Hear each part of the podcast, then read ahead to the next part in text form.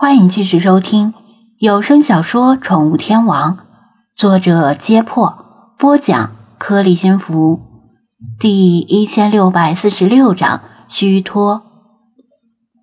中午时分，大多数人都回家吃饭了，街道上的闲人并不多，除了最后几位顾客之外，只有零星几个路人驻足停下，好奇的看了几眼，觉得没什么大事儿，就又走了。顾客里有跟张子安熟识的，他们不清楚张子安和赵汉公是什么关系，以为赵汉公是张子安雇来干活的，好心提醒他：“张店长不会是故意讹人吧？”社会很复杂，他们也是出于好意提醒。首先，赵汉公吝啬不假，偶尔贪个小便宜，大家都心照不宣。但他不像是那种会干这种事的人。另外，如果他的演技能够到这种程度，用在讹人上面，真是大材小用了。他脸色的苍白和不断涌出的虚汗，绝对不是随便装出来的。吴电工也很焦急，急出了满头的汗。张子安走到赵汉公身边，蹲下来问道：“赵师傅，你怎么了？”要不要送你去医院，还是帮你叫救护车？赵汉公咬紧牙关，费力的摆摆手。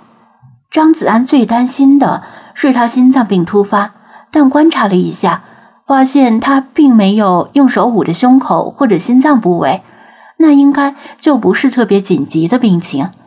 过了一小会儿，难受劲儿似乎有些缓解。赵汉公虚弱的说道。没事儿，我没事儿，不用叫叫救护车。我可能是中暑了，让我坐着歇一会儿就好。中暑，昨天有风，今天没风了，空气还是有些闷热。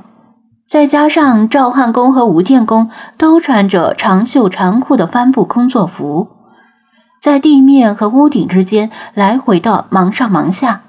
锯木头、搬材料什么的，要说中暑也确实有可能。两位师傅的工作服背后都阴湿了汗迹，赵师傅几乎是整个后背都潮了，但是不清楚其中有几分是干活累出的汗，有几分是虚脱出的汗。就算是夏末了，中暑也很正常。于是张子安让黄钱去附近的药店买了点儿藿香正气水。除了中暑的可能性之外，这种情况还有些像是突发性的低血糖。张子安看赵汉公的情况稳定了一些，悄悄地对吴电工招招手，把他换到一边。吴师傅，赵师傅有糖尿病没有？张子安低声问道。没有，吴电工非常坚定的摇头。他们两个是老朋友、老同事，两家的家人也都熟识。像糖尿病这种不算难言之隐的病症，一旦得了，也不会讳莫如深。张子安相信吴电工，但也有可能赵汉公得了糖尿病而不自知。那他最近体检过没有？张子安又问。三月份的时候参加过退休职工体检。吴电工答道。三月份，这都差不多半年了。体检结果怎么样？一切都正常吗？张子安问。吴电工苦笑：“我们这都半截身子入土的人了，哪个身体也没点小毛病？”三高什么的就不说了，几乎人人都有。只要没检测出癌症来，其他小毛病大家都不当一回事儿，该吃就吃，该喝就喝。就算是这几口那几口，又能多活几年呢？这话倒也是，有几个六七十岁的退休老人是完全健康的，百中无一呀。别说是中老年人了。这年头，就算是二三十岁的年轻人，又有几个敢说自己完全健康？那您也认为赵师傅是中暑？张子安征求他的意见。吴电工犹豫了一下，缓缓点头道：“按理说，老赵这身子骨以前挺结实的，没听说他中暑过。不过这毕竟上岁数了，不能跟年轻时候比，你说是吧？我自己也中暑过，跟这症状挺像的，天旋地转，站不稳，说话间腿脚一软就瘫地上了。”张子安沉吟着没接话。这时候，王乾从药店买了藿香正气水跑回来了。吴电工连声道谢，走回去扶着赵汉公把药喝了。张子安又让鲁怡云调了一杯糖水，也让赵汉公一起喝了。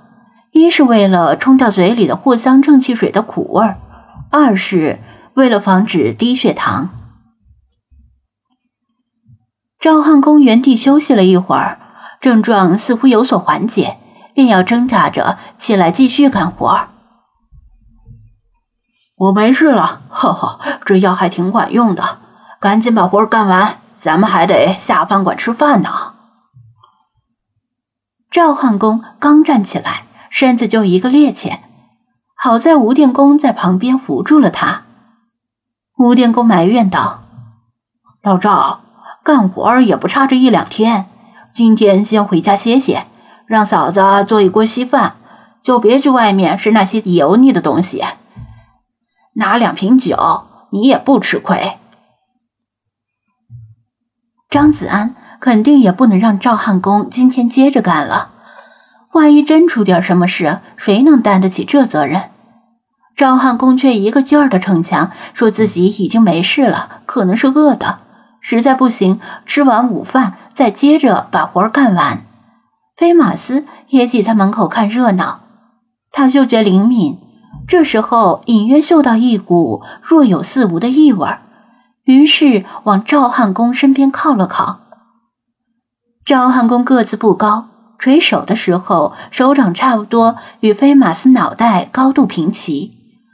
飞马斯仔细嗅了嗅，终于确定。气味的来源是赵汉公的一只手掌，他把张子安叫到一边，低声说了自己的发现：“啥？有腐烂的味道？”张子安闻言一惊：“你是说赵汉公的手正在腐烂？”“不，我的意思是，他的手上确实传来腐烂的气味，但气味很轻，应该只是部分组织。”正在开始腐烂，菲马斯纠正措辞。那也很严重啊！张子安听得脊背发凉，如此就能解释赵汉公突然发病了。手掌组织开始腐烂，就意味着白细胞正在努力对抗细菌或者病毒，可能已经引发了炎症反应。他顾不上别的。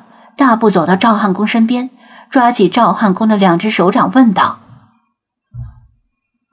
赵师傅，您哪只手受伤了？是昨天划伤的？”不等赵汉公回答，张子安已经把他两只手的劳保手套全都扯下来，赫然在他右掌上看到一块创可贴。张子安扯住创可贴边缘，哧啦一声撕下来。疼得赵汉公龇牙咧嘴的，又疼出满头汗。轻点儿，轻点儿，张老弟，你干啥呢？赵汉公想把手抽回来，但手腕被张子安牢牢抓住。借着光线，张子安看到伤口隐泛黑色。